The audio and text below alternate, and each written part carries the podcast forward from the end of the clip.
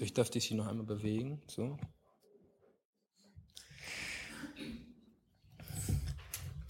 Ja, ich wurde schon eingeführt ins Thema. Ich fand das ganz spannend, weil ich nämlich ähm, die Bilder falsch gespeichert hatte und ich fand dann gut, dass, dass der Mike hier noch so ein Bild zur Darstellung äh, mitgebracht hatte. Ähm, danke dafür. Und ähm, ja, das natürlich, wenn man das über das Thema spricht, dann kommt mir auch so ein komisches Gefühl in den äh, in den Bauch und denke, ähm, ja, lohnt es sich denn überhaupt darüber zu diskutieren und da weiter zu kämpfen und zu ringen? Ich denke, es lohnt sich, obwohl das Christentum, wie wir es kennen, eigentlich vorbei ist. Ja, das Christentum ist, ist hin. Viele sind besorgt, die Mitglieder der Kirchen schwinden, der Glaube an Gott oder an Jesus, der, ja, der ist unbeliebt. Ähm, Jesus ist da noch vielleicht so ein, ein netter Philosoph oder ein Meister irgendwo im Judentum, aber mehr auch nicht. Viele machen sich Sorgen darum, die großen Kirchen, die kleinen Kirchen, die Christen überhaupt. Das Christentum, wie wir es kennen, das Christentum, das im Zentrum ist, das, das verbündet war mit der Politik, mit der Macht, mit der Herrschaft. Dieses Christentum ist am Bröckeln und ist am Verschwinden und viele sind besorgt. Es gibt aber auch andere Menschen, denen freut das. Die sagen, endlich ist es soweit. Endlich muss sich der Christ, müssen sich die Christen, die Kirchen, die Gemeinden darüber besinnen, was denn eigentlich das Wesentliche am Christentum ist. Was ist denn wirklich christlich? Ist christlich die Macht zu haben, im Zentrum zu stehen, Einfluss zu haben, sagen, wo es lang geht, politisch einflussreich zu sein? Ist das christlich? Und wenn das nicht unbedingt das, der Sinn des Christentums ist, was ist es dann? Ich brauche da, glaube ich, nicht lang auszuführen. Ähm, es gab ja einen starken Umbruch im vierten Jahrhundert, wo davor das Christentum oder die christliche Gemeinschaften, die Gemeinden eine Bewegung waren, organisch organisiert waren, sich verbreiteten, weil sie einfach etwas anderes hatten. Sie waren ein Kontrast zu der bestehenden Gesellschaft. Sie verhielten sich anders. Sie hatten andere Werte. Sie waren aber auch nur eine Randerscheinung sozusagen. Sie waren am Rande. Sie waren nicht politisch einflussreich. Bis dann im vierten Jahrhundert Konstantin die Kirche sozusagen einlud, von, vom Rand in die, ins Zentrum zu kommen und ja, auch Macht zu bekommen, Einfluss zu bekommen. Und dadurch wurde die Kirche dann bekannt, das Christentum wurde zur starken Religion und ähm, solche Sachen, wie da auf dem Bild gezeigt wurden, äh, passierten. Das ist, gehört auch alles dazu. Aber auch wenn wir diese Geschichte im Hintergrund haben, ähm, denken viele Christen doch darüber nach und sagen, wir können uns jetzt nicht von unserer Vergangenheit ja einholen lassen. Wir sind dazu berufen, den, dem Ursprung weiter zu folgen, Jesus weiter zu folgen. Sie wollen in Gemeinschaft mit anderen leben, statt in der Gesellschaft einfach den, in dem Individualismus zu verfallen. Diese Menschen wollen in Demut wie der wie ihr Meister Jesus leben, statt in dieser Ellbogengesellschaft weiterzukämpfen. Diese Menschen, die sich danach sehen, dass ja das wahre, der wahre Sinn des Christentums ähm, ja wieder auf entfacht, wünschen sich, dass wir in einem einfachen Lebensstil praktizieren, statt immer immer das Neueste haben zu wollen. Sie wünschen sich auch Großzügig und Gastfreundlichkeit ähm, als äh, Marke fürs Christentum zu haben. So leben wir in einer nachchristlichen Zeit. Das Christentum, das wir so kennen, das noch natürlich existiert, ist noch da. Aber ich denke, es band sich auch etwas Neues an und viele Menschen sind offen, sind natürlich auch frustriert für das Bestehende, aber wollen etwas anderes. Und auch hier suchen wir uns dann Vorbilder. Wie kann denn so etwas aussehen? Gibt es denn so etwas? Kann es passieren? Ist es möglich?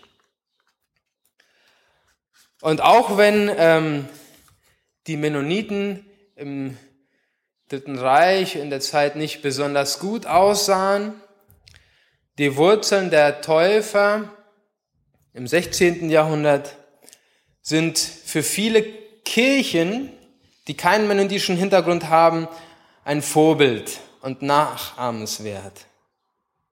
In Ländern wie in England oder Neuseeland und auch andere Länder, wo, wo keine mennonitische Tradition da ist, keine täuferische Tradition, da merken sie, es gab da mal Leute, die sich gegen den Imperialismus gewandt haben, die sich verbündet, nicht mit, den, mit der Macht verbündet haben, die sich geweigert haben, Gewalt mit Gewalt zurückzuzahlen, die versuchten in Gemeinschaften zu leben und das nicht nur als Name.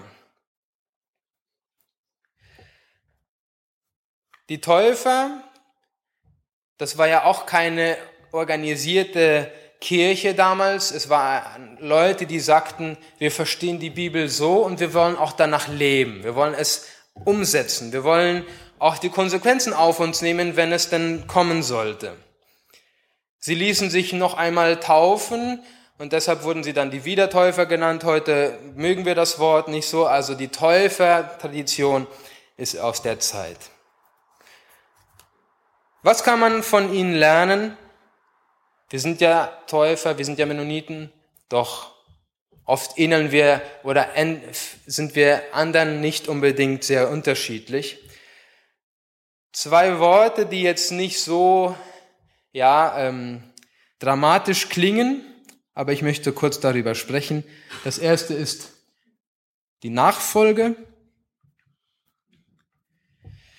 Nachfolge ist ein Langlauf mit Gepäck, oft auch bergab und auf unebenen Straßen. Jesus ist unser Vorbild, unser Meister, unser Retter, unser Freund, den wir folgen. Er ist das Zentrum unseres Glaubens. Ich denke, das, dem stimmen wir alle zu. Er ist auch das Zentrum unserer Gemeinde und unseres Lebensstils. Diese Aussage klingt vielleicht nicht so dramatisch, aber immer wieder merken wir, dass das zwar gesagt wird und gepredigt und gesungen und gebetet, doch dass das nicht immer so ist. Und ähm, die Kirchen, auch die Mennoniten, bei solchen Aussagen fragt man sich, war Jesus wirklich das Zentrum auch dieses Lebensstils? Können Sie denn so eine Aussage da schreiben? Das war ja nicht eine einzelne Person. Und da ist der Nachfolger gefragt. Wie gehen wir damit um, wenn wir in Situationen kommen, die nicht in der Bibel beschrieben sind. Wenn denn auf einmal die Christen Einfluss bekommen, einfach weil sie professionell oder geschäftlich oder wie auch immer ähm, Einfluss bekommen. Ähm, wie gehen wir damit um? War können wir dann damit umgehen? In, in, der, in der Kirchengeschichte gab es da einige Probleme. Sie wussten nicht, wie ist man dann ein christlicher Herrscher? Wie geht man dann mit Macht um? Im Neuen Testament gab es dann nicht so viel zu lesen, dann haben sie das Alte Testament zur Hand genommen. Da gab es Könige, da gab es Grenzenbekämpfung und das haben sie dann auch umgesetzt. Viele Jahre lang hat man dann im Stil des Alten Testaments gehandelt und gesagt, ja, dieses Vaterland, dieses heilige Land, wie auch immer das dann genannt wird, müssen wir beschützen, müssen wir verteidigen. Jesus wurde auch in den Bildern, die damals gemalt wurden, in den ersten Jahrhunderten war der Jesus meistens so mit einem Schaf auf dem Rücken, der gute Hirte. Und irgendwann verwandelte sich auch die Kunst. Da wurden dann immer auch häufiger diese, diese Königs, Jesus als Königbilder gemalt. Die sahen den, dem, ähm, den Herrschern dann nicht sehr, nicht sehr, waren dann nicht sehr unterschiedlich, sehr ähnlich. Die Bergpredigt, ja, die wurde ziemlich weit hinten gelassen. Man hat dann versucht, sie irgendwie auszulegen. Sie steht ja in der Bibel. Was bedeutet sie dann für uns? Und dann kamen Erklärungen, ja, das ist eigentlich erst für die Zeit nach der Wiederkunft Jesu gedacht. Oder es ist eigentlich ja für die Heiligen oder für die Priester und für die Mönche gedacht. Also die können das praktizieren, aber so in der Gesellschaft kann man es gar nicht umsetzen. Oder es ist eigentlich eine Herzenshaltung, ja. Also wenn ich meinen Feind liebe, dann ist es eine Herzenshaltung, aber es hat eigentlich gar nichts mit meiner Tat zu tun. So wurde es ausgelegt. So konnte man Jesus gleichzeitig anbeten und ignorieren.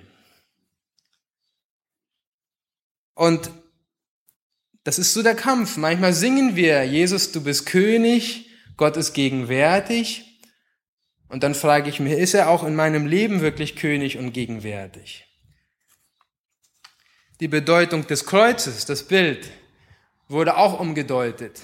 Das Kreuz war nicht mehr ein Zeichen der Nächstenliebe, der Selbstaufopferung, der gewaltfreien Handlung gegen ein römisches Reich, sondern in diesem, in diesem Zeichen wurde nun gekämpft und gesiegt.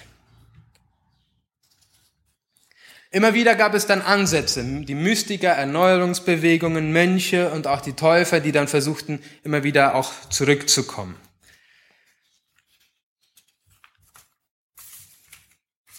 Nachfolge bedeutet für mich auch die Konsequenzen auf mich zu nehmen, wenn ich mal ehrlich mit mir bin und sage, die Gesellschaft funktioniert so, aber ich kann es nicht mit meinem Glauben vereinbaren. Einfach nur immer mehr haben wollen, das kann es doch nicht sein. Immer nur für mich, an mich denken, individualistisch denken, das kann es doch auch nicht sein. Mich und andere nach dem, was sie haben oder können, zu bewerten, Materialismus, das kann es doch auch nicht sein. Wie, wie ist Jesus umgegangen damit? Das sind viele Fragen und manchmal ist es dann, manchmal ist es, denke ich, ist es einfacher, dann einfach gar nicht mehr dann zu denken und so weiterzumachen, wie man es immer gemacht hat oder wie es die anderen machen. Nachfolge. Eine lange Reise und ich denke, alleine schafft man es gar nicht. Und deshalb ist dieser zweite Punkt Gemeinschaft, der auch sehr stark betont wurde von den Täufern, wirklich sehr wichtig. Gemeinschaft versuchten sie in allen Aspekten des Lebens zu praktizieren. Sie versuchten es zum Beispiel in der Bibellese zu praktizieren.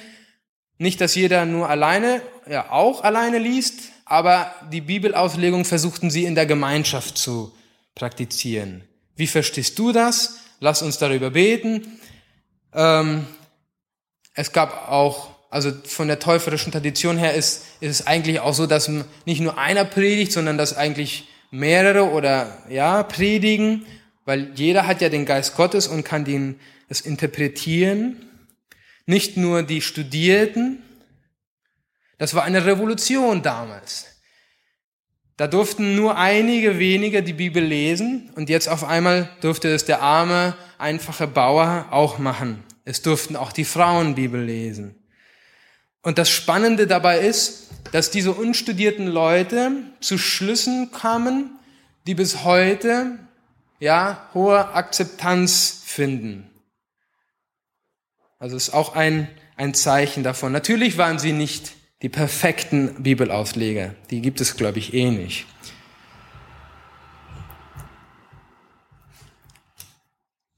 Die Frage, die da auch aufkommt, ist, ähm, Gemeinschaft bedeutet sich zu öffnen, bedeutet verletzbar zu werden, bedeutet ja sich ähm, ja auch mal von der anderen Seite zu zeigen.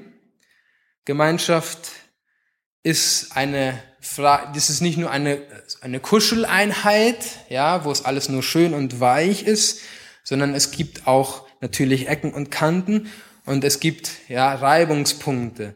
Und gerade diese Gemeinschaft auszuhalten in Frieden und vielleicht auch mit Auseinandersetzungen, die nicht immer nur ähm, ja, in Übereinstimmung enden, da ist dann immer wieder die Frage, gehen wir da rein oder wagen wir es, uns diese Gemeinschaft zu praktizieren? Ich finde es zum Beispiel gut, das ist zum Beispiel so ein Beispiel, wie es ganz einfach zu praktizieren ist. Diese Reaktionen nach der Predigt finde ich als so ein Zeichen. Das finde ich sehr, habe ich glaube ich noch nie so wirklich erlebt. Ich war schon in vielen Kirchen, dass man einfach auch irgendjemand aus der Gemeinde darf zu Wort kommen. Das ist, denke ich, ein Zeichen, dass wir oder ein Beweis dafür, dass wir es auch praktizieren möchten. Jeder hat das Recht, etwas zu sagen. Diese Nachfolge und diese Gemeinschaft, das praktische Leben, nicht nur im Geistlichen und in dem, was, was ich ausspreche oder was ich, äh, was ich tue, nicht nur Gebet oder Kirche, sondern im Alltag. Die Nachfolge und auch, wie verbinde ich das in der Gemeinschaft? Kann ich, kann ich meinen Alltag mit anderen teilen und nicht nur erzählen dieses und das, sondern binde ich andere mit ein? Bin ich gemeinsam unterwegs? Wir sind, denke ich, fast alle auf unterschiedlichen Arbeitsplätzen, Studienplätzen oder Häusern, wo wir wohnen. Wie, wie, wie, wie, können wir uns da vernetzen? Wie können wir da gemeinschaftlich unterwegs sein? Ich denke, wir bewegen viel diese Fragen ähm, wie kann ich ein Kontrast sein? Wie kann ich anders handeln? Es ist manchmal schwer, weil alles so im Fluss ist. Und ich denke, wenn wir uns da öffnen und einfach diese Frage einmal an den anderen stellen und sagen, was denkst du darüber? Ansätze wie zum Beispiel der Fair Trade Handel. Ich denke auch manchmal, es kann nicht sein, dass als Christen ähm, wir einfach mitmachen in allen in allen, ja, alle, alle Großen unterstützen. Und denke manchmal, kann man denn da etwas ändern? Kann man da anders handeln? Ich denke, das gehört heute auch dazu zur Nachfolge von Jesus. Es gehört dazu, Frieden dorthin zu bringen, wo er durch große äh, Macht, Imperien nicht mehr da ist. Nachfolge und Gemeinschaft. Wie haben es die Täufer geschafft, dieses zu praktizieren, obwohl sie verfolgt wurden, obwohl sie, ja, eingesperrt wurden, obwohl sie unterdrückt wurden? Trotzdem hatten sie irgendwie eine Gelassenheit in sich. Dies war ein Merkmal der täuferischen Spiritualität. Eine Gelassenheit. Sie sagten, nichts ist unseres, alles ist von Gott. Er ist der Herrscher über alles, auch wenn es jetzt nicht so aussieht. Sie waren gelassen, das war eine Eigenschaft. Und da staune ich drüber, das wünsche ich mir, gelassen zu sein, auch im Umgang mit anderen, ohne diese Vorurteile, die oft herrschen. Und es gibt da diesen einen Spruch, mit dem ich auch enden möchte, den Hans Denk geprägt hat. Und da ist dieses drin. Niemand kann Christus wahrlich erkennen, es sei denn, er folge ihm nach mit seinem Leben. Niemand kann Christus wahrlich erkennen, es sei denn, er folge ihm nach mit seinem Leben. Ich denke, wir wünschen uns alle, Jesus zu erkennen, wie er ist, wer er ist, was er für mich, für uns ist. Aber wenn wir ihm nicht nachfolgen in seiner Art, wird es schwierig. So wünsche ich uns, dass wir ihm nachfolgen, ihn erkennen. Und Jesus ist bei uns. Er hat uns zugesagt, ich sende euch, wie mich mein Vater gesandt hat. Er selbst, Jesus Christus, ist bei uns und hilft uns. Amen.